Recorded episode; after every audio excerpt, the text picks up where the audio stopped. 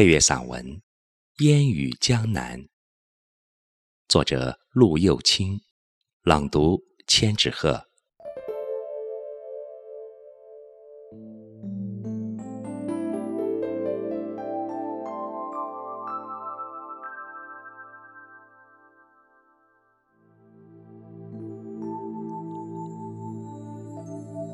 好容易在五月的江南游历，却总是雾茫茫，雨蒙蒙，使美丽的江南增添了一层神秘的面纱。尽管在风雨中，却怎么也抵挡不住江南对我的诱惑。我依然冒着滂沱大雨，徜徉在江南古镇，似乎因了这雨。江南更显得朦胧和妩媚。远看那小桥流水人家，淡淡的罩上了一层薄纱，好似一幅水墨丹青。粉墙黛瓦被柔和的运河缠绕，那线条优美的连人体写真也自叹不如。飘飘的雨丝在风的吹拂下斜斜地滑落，把小镇装点得更加古朴和清幽。站在江南的小桥上，淋着江南的雨，城市的喧嚣和心的杂念都顺着雨水滴落，顺着那运河流向远方。头发淋湿了，衣服淋湿了。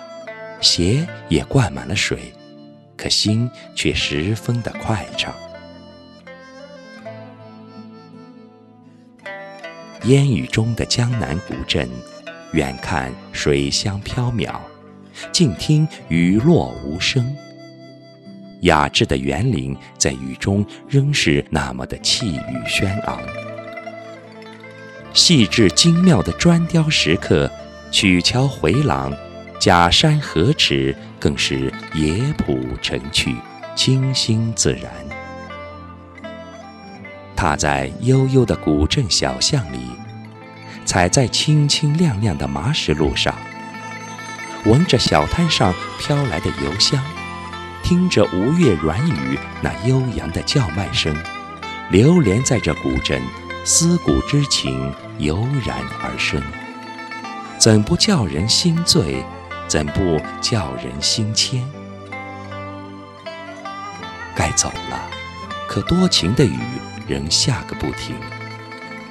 江南人留客不说话，只有小雨沙沙的下，好像对着我说：“留下吧，留下吧。”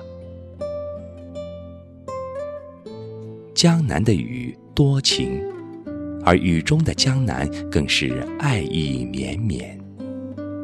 她又像一个温柔美丽的绣娘，用雨丝织出了江南两岸的绿，织出了江南的春，织出了江南那如画的水乡风情。她又用情丝绣出了江南如诗的韵，绣出了江南优雅的姿彩和一代一代江南人如水的柔情。